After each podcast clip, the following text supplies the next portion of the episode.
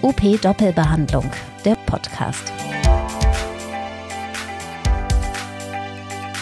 Immer öfter landen Patienten, die unter Long- oder Post-Covid-Symptomen leiden, in ambulanten Heilmittelpraxen. Etwa kann es vorkommen, dass ein Patient unter unerklärlicher Kurzatmigkeit leidet, der Arzt aber keine organische Ursache feststellen kann.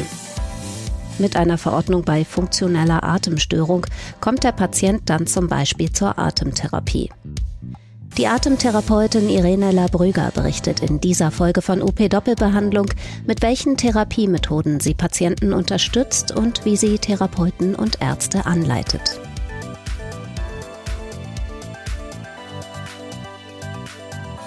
Sag ich Hallo und herzlich willkommen zu UP Doppelbehandlung, dem Podcast für Unternehmen Praxis. Mein Name ist Ralf Buchner. Ich begrüße Sie ganz herzlich zu dieser Ausgabe. Freue mich, dass Sie bei uns dabei sind und wir machen heute erneut das Thema Long Covid im therapeutischen Kontext und ich freue mich sehr, dass ich dazu eine sehr kompetente Ansprechpartnerin begrüßen darf, Irene Labrüger aus Landsberg am Lech. Hallo Irene. Hallo Ralf und hallo Zuhörer. Ja, genau. Irene, stell dich doch einfach mal selbst vor. Ja, ich bin, genau, ich bin Irene Labrüger, bin 41, äh, 45 Jahre alt und ähm, ich habe in der Logopädie-Ausbildung, die ich 2002 abgeschlossen habe, die Atemtherapie als Therapiebaustein, vor allem in der Stimmtherapie, kennengelernt und äh, fand das so faszinierend und toll, dass ich dann gleich äh, im Anschluss an das Examen dann nochmal eine Ausbildung zur Atemtherapeutin in Berlin am Ilse Middendorf Institut angeschlossen habe. Die ging über fünf Jahre berufsbegleitend und die habe ich dann 2009 abgeschlossen und äh, seitdem arbeite ich wirklich sehr schwerpunktmäßig mit Atemtherapie. Und genau. jetzt haben wir ja durch die Corona-Pandemie ein, eine Infektion äh, dazu bekommen, die gerade mit Atmung viel zu tun hat. Insofern war es naheliegend, sich damit zu beschäftigen. Und ähm, ich hatte eben schon in der, in der Anmoderation gesagt, wir wollen uns zum so und so vielten Mal über Long Covid, äh, mit dem Thema Long Covid beschäftigen. Und habe ich aber gerade im Vorgespräch mit dir gelernt, dass das gar nicht mehr Long Covid heißt oder dass es zumindest eine Diskussion gibt. Vielleicht können wir ja mal eingrenzen. Also was ist denn Long Covid oder Post-Covid oder wie immer das heißt? Also die aktuell gängige Auffassung ist, dass Long-Covid vier Wochen nach der Akutinfektion beginnt und äh, Post-Covid zwölf Wochen nach der Akutinfektion. Und äh, es gibt auch den Begriff des PCC, auf den sich der DBL geeinigt hat. Ja, das sind so die aktuell gängigen Begriffe dazu. PCC heißt? Also das ist das ähm, Post-Covid-Syndrom, Chronicle Syndrome. Okay. Ja. Also dieses, dieses, diese, die Chronifizierung äh, wird mit dem Begriff auch beschrieben. Ja. Ja, die, das ist, haben wir bei anderen Erkrankungen auch, dass, dass es immer eine Definitionsfrage ist, wann etwas chronisch wird und wann man in so eine chronische Phase geht. Ich glaube, mhm. bei Schlaganfällen gilt das nach zwölf Monaten nach dem, nach dem Akutereignis, geht man davon aus, dass die Symptome, die, die Erkrankungserscheinungen dann chronisch äh, geworden sind. Das scheint bei unterschiedlichen Erkrankungen unterschiedlich lang zu dauern. Okay.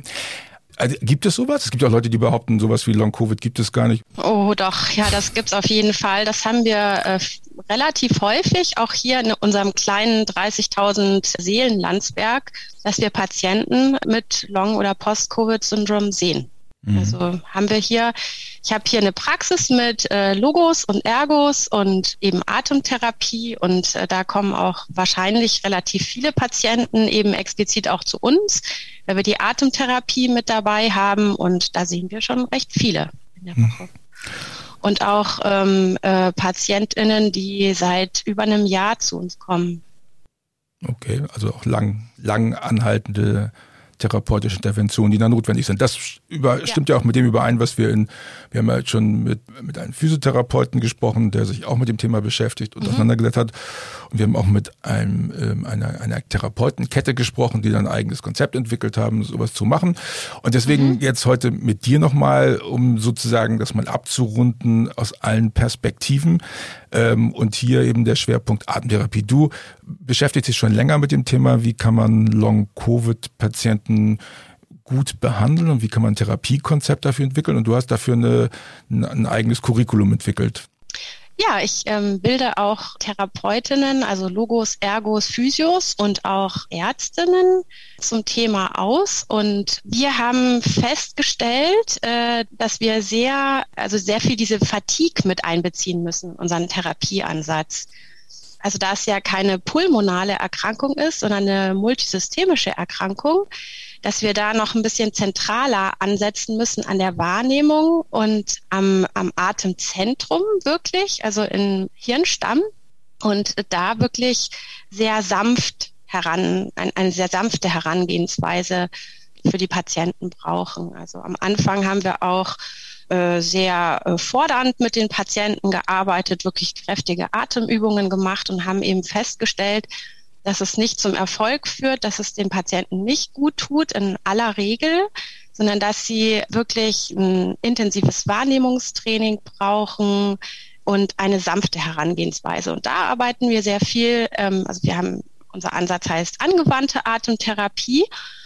Und äh, da ähm, verwenden wir eben verschiedene atemtherapeutische Ansätze und bei unseren Long-Post-Covid-Patienten vor allem äh, den, den Ansatz nach Professor Middendorf, wo es eben viel um, um bewusstes Atmen geht, um äh, sanfte Griffe, sanfte Dehnungsgriffe, äh, am Atemrhythmus orientiert, die äh, den Patienten dabei unterstützen, wieder besser atmen zu können, tiefer atmen zu können und sich selber zu spüren und auch ein Gefühl, das braucht man ja für dieses Pacing bei Long Covid, also dieses die eigenen Grenzen kennenlernen, dieses sich spüren und da ist dieser Biddendorf-Ansatz sehr, sehr, sehr gut geeignet und hilft unseren Patienten auch sehr.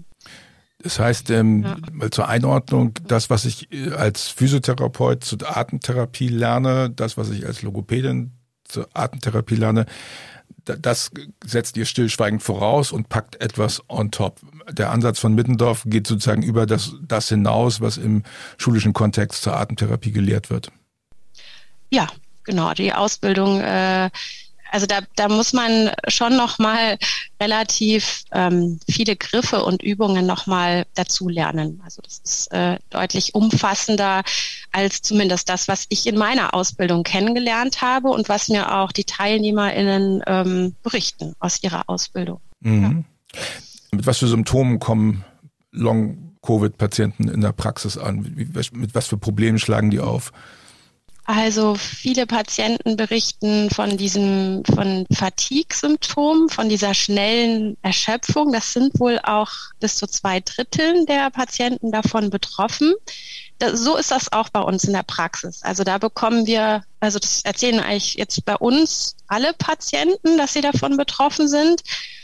Ähm, da müssen wir auch sehr im therapeutischen Alltag drauf eingehen. Also ich kann meine Therapien nicht unbedingt dann um 17 Uhr ansetzen, sondern äh, viele Patienten schaffen das dann um die Uhrzeit schon gar nicht mehr, kommen lieber morgens, wo sie sich fitter fühlen. Das ist das, was eigentlich alle Patienten berichten. Das sind also Patienten, die morgens schon kommen und wenn sie die Treppe zur Praxis hochkommen, eigentlich erstmal erschöpft sind, weil das Treppensteigen schon ein echter Kraftakt war, ne?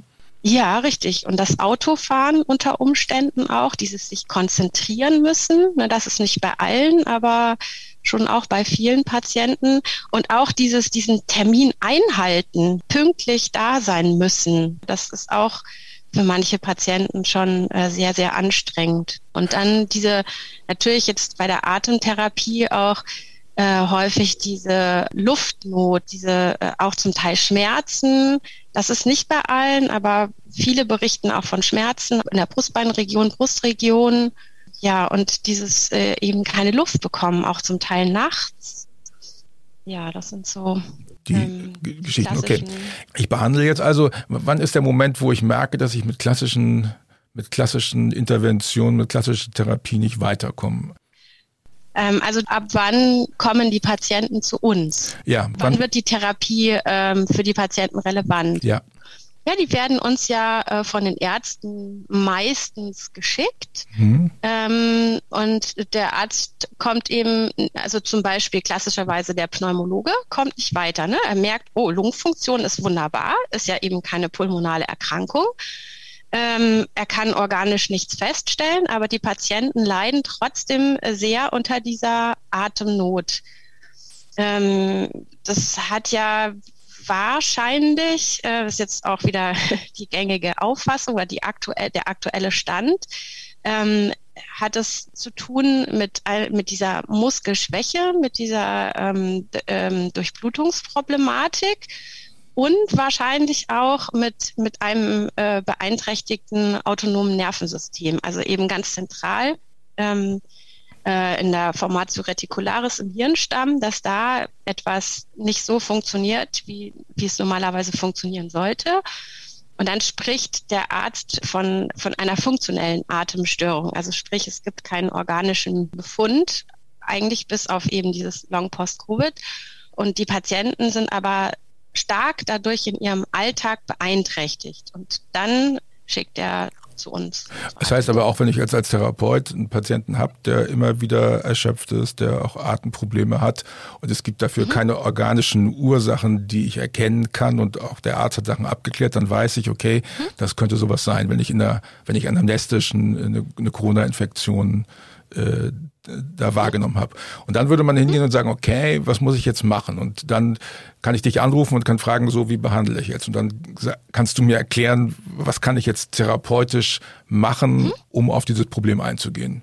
Was muss ich dann machen? Was mhm. muss ich, oder was muss ich möglicherweise auch lernen, wenn ich mehrere solche Patienten habe, um solche Patienten angemessen behandeln zu können?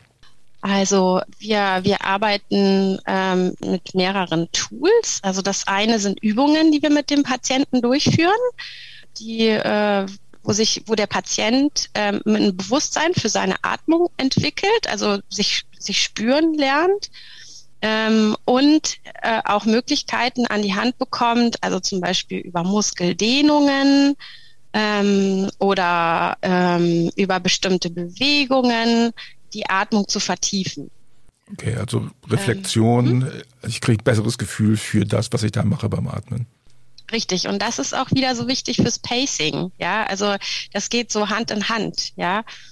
Das ist äh, toll für den Patienten, sich selber zu spüren und zu merken, aha, bis dahin kann ich atmen und dann geht's nimmer weiter. Da hilft dieser Therapieansatz wirklich sehr, sehr gut. Also bei der Schärfung der Eigenwahrnehmung und äh, dem Kennenlernen der eigenen Grenzen eben. Bis wohin geht's? Und außerdem ähm, bekommt der Patient was an die Hand, was er im Alltag umsetzen kann, wenn er merkt, oh, jetzt gerate ich außer Atem. Ne? Ich, jetzt wird die Atmung immer flacher.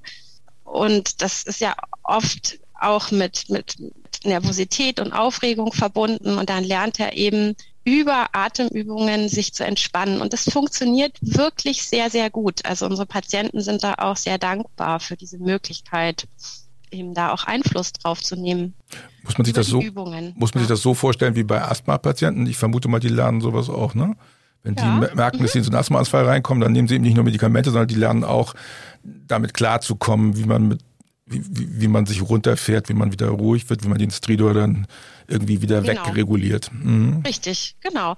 Und das, das, andere sind eben Griffe auf einer Behandlungsliege, mhm. wo wir über Dehnungen immer ähm, den Atemrhythmus begleitend, also ich dehne zum Beispiel bestimmte, also den Arm zum Beispiel oder hinten am Rückenstrecker, ähm, die Muskulatur im Einatmen so, solange der Einatmen eben andauert, dehne ich den Muskel und im Ausatmen unterstütze ich das Lösen, also diese ähm, passiven Retraktionskräfte. Und ähm, äh, dadurch kann der Patient äh, dann auch äh, tiefer atmen. Also meine eine Patientin sagte mal, sie fühlt sich wie ein Pizzateig und äh, nach der Behandlung fühlt, fühlt sie sich so auseinandergedehnt mhm. und das hält dann so über mehrere Tage an. Und in diesen Tagen fühlt sie sich deutlich fitter, also auch von der Fatigue her und besser, kann besser atmen. Das, dieser Effekt nimmt dann aber leider wieder ab, weil wir ursächlich nichts ändern können mhm. über die Atemtherapie. Aber auf jeden Fall für einige Tage können wir den Zustand sehr häufig verbessern. Kriegst du auch irgendwann Patienten sozusagen, kannst du dich als geheilt entlassen? Ja, ja. auch. Hört sich also ein bisschen ist, zögernd äh, an. Äh. Ja, doch, doch. Das, ist vor, das sind vor allem die Patienten, die, die beatmet wurden, die wirklich intensivmedizinisch betreut wurden und dann noch länger mit die, den Folgen zu tun haben oder zu kämpfen haben, ähm, der Beatmung. Die können wir relativ bald häufig entlassen. Und äh, bei den Post-Long-Covid-Patienten ist es unterschiedlich, ne? weil ähm, die Erkrankung einfach auch sehr individuell lang andauert. Es gibt eigentlich fast alle Abstufungen. Mhm. Jetzt hast du ja gesagt, man braucht dazu etwas mehr, als man in der normalen Ausbildung zur Atemtherapeutin oder zur Atemtherapie bei Physiotherapeuten lernt. Du hast mhm. äh, ein Curriculum zusammengestellt und hast da, mhm. da, da ich glaube, wenn ich das richtig verstanden habe, sind da kommen da Ärztinnen und Ärzte, da kommen auch, ja. Logopädinnen und Logopäden, da kommen Physiotherapeutinnen und Physiotherapeuten, vermutlich mhm. auch Ergotherapeuten. Mhm. Wie lange läuft sowas? Also wie, wenn ich merke, ich habe solche Patienten, lohnt sich sowas für mich, dann kriege ich eine Ausbildung so schnell hin, dass ich mit den Patienten, die jetzt gerade vor der Tür stehen, auch irgendwann arbeiten kann? Absolut. Also das dauert, es sind insgesamt sechs Module und ungefähr 100 Stunden oh. haben wir Curriculum. Und die äh, Therapeutinnen können schon nach einigen Stunden gleich direkt, also ich würde sagen, ja, nach den ersten acht Stunden können sie direkt anfangen, die Übungen und Griffe in ihrem Arbeitsalltag einzusetzen. Mhm. Und es funktioniert absolut. Also wir haben jetzt äh, schon zwei größere Behandlungs-, Quatsch, Ausbildungsgruppen abgeschlossen. Und äh, es gibt tolle Rückmeldungen und funktioniert sehr, sehr gut. Also wenn ich unsicher bin, ob ich das machen will oder nicht machen will, dann könntest du mir Referenzen nennen, wo ich mal anrufen kann und fragen kann, wie die ja. das umgesetzt haben. Ja. Okay, ja, ja, so, ist ja schon mal. Das ist eine Ausbildung. Muss ich jetzt nach Landsberg am Lech fahren oder kann ich einfach das auch online machen? Äh, nein, das ist eine, eine Hybridausbildung, also mhm. man kann sich das aussuchen. Die meisten machen es fast komplett online und kommen dann zu einem intensiven Trainingstag zu uns nach Landsberg, wo sie dann eben die Griffe auch mal äh, selber an, am eigenen Leib sozusagen erfahren können. Und, und dann kommen auch noch manche mal zu einer Supervision vorbei hier in Landsberg, also so, dass auch die äh, Selbstwahrnehmung nicht zu kurz kommt. Aber so der große Teil und vor allem auch die Übungen zum Eigentraining, die kann man toll online lernen. Da muss man nicht extra nach Landsberg kommen. Hört sich 100 Stunden, hört sich echt nach viel an. Mhm. Also ich kann mir gar nicht, also ich bin, habe ja keine Ahnung von Atemtherapie. Also denke ich so 100 Stunden mit Atemtherapie, meine Güte, das ist doch, also ist das, gibt es so viel zu lernen, was man da machen kann? Na, also die meisten äh, melden mir am Schluss rück, dass sie total traurig sind, dass die Ausbildung jetzt aufgehört hat, weil es ihnen selber auch so gut tut, weil sie selber die Übungen auch genießen. Und äh, ich bin mit bis jetzt mit allen immer noch in Kontakt. Wir machen immer regelmäßig Stammtische, wo wir dann auch äh, eben über äh, Fälle sprechen. Die meisten äh, machen auch noch weiterhin einen, Kurs, der wöchentlich stattfindet, einfach um selber dran zu bleiben, weil es ihnen eben gut tut, auch in ihrem Arbeitsalltag. Und ich habe noch bei keinem das Gefühl gehabt oder bei keinem die Rückmeldung äh, bekommen, oh, das war ja jetzt äh, viel zu lang. Also und äh, das, äh, oh ja, man muss sehr, sehr viel lernen. Schon. Ja. Also das ist äh, schon ein, es ist eine Berufsausbildung zum ja. Atemtherapeuten. Es ist nur einfach in Deutschland äh, gibt es keine staatliche Anerkennung. Und äh, wir machen das als, als, als Heilmittelerbringer so, ähm, wie soll ich das sagen? On, on the fly. Ähm, mit, on top. Ja, on Oder, top, ja. genau. Und äh, eigentlich ist es eine eigene Berufsausbildung. Ja. ja. In anderen Ländern Absolut. ist das in der Tat so, ja. Also wir haben ja in der angewandten Atemtherapie mehrere Therapieansätze auch noch. Also eben äh, Aspekte der reflektorischen Atemtherapie, eben der Middendorf-Therapie, dann auch äh, noch äh, Teile der Faszientherapie, der Eutonie. Also das ist viel. Mhm. Ja. Also 100 Stunden sind eher knapp bemessen. Jetzt, wir, jetzt nehmen wir mal den, den, wirtschaftlichen Teil. Wenn die Ärzte Long-Covid verordnen, dann können das, glaube ich, mhm. zumindest die Physiotherapeuten als extra budgetäre, dann das, ist das extra budgetär, wenn ich das richtig in Erinnerung habe. Ne? Mhm. Ja, in der Ergotherapie auch, soweit ja, ich weiß. Genau. Oder? Nur in der Logopädie, lustigerweise nicht. Mhm das ist wirklich sehr merkwürdig, weil es ja nicht nur die Art, es geht ja nicht nur um die Atemtherapie in der Logopädie. Die Atemtherapie ist die Basis klar. Also auch fürs Sprechen, fürs Schlucken, äh, für die Stimm Stimmtherapie, die auch notwendig werden kann bei Post-Long-Covid. Aber zum Beispiel haben ja auch ähm, über 50 Prozent diese Riech- und äh, Schmeckstörungen und die werden eigentlich auch von den Logopäden behandelt. Zum Beispiel das Geruchstraining nach Hummel sollte man ähm, relativ engmaschig auch mit den Patienten machen, um ihnen wirklich wieder zu, zu, zu einem Riech- und Schmeckvermögen zu verhelfen. Außerdem brauchen eben, wie gesagt, Patienten auch Stimmtherapie, die brauchen Schlucktherapie, Dysphagitherapie. Da, da sind wir auf jeden Fall ein wichtiger Teil einer interprofessionellen Versorgung und sollten da auch dementsprechend, äh, finde ich, ähm, vergütet werden können. Ja, klar. Oder, vergütet ja, kann, wird es ganz normal, es wird ganz ja. normal vom Arzt verordnet, nur ist es eben bei den bei den Physiotherapien, ja. Ergotherapieverordnungen extra budgetär ist, bei Logopädieverordnungen nicht. Gut, also wer zwei, drei, vier Patienten hat, die eine Corona-Infektion hinter sich hatten und die immer noch ein bisschen mattelig sind, wo man keine organischen Gründe für, findet, mhm. die sind bei dir dann eigentlich richtig aufgehoben und dann kann ich auch einfach anrufen oder kann ich Kontakt aufnehmen über Instagram oder wie kann man dich am besten erreichen?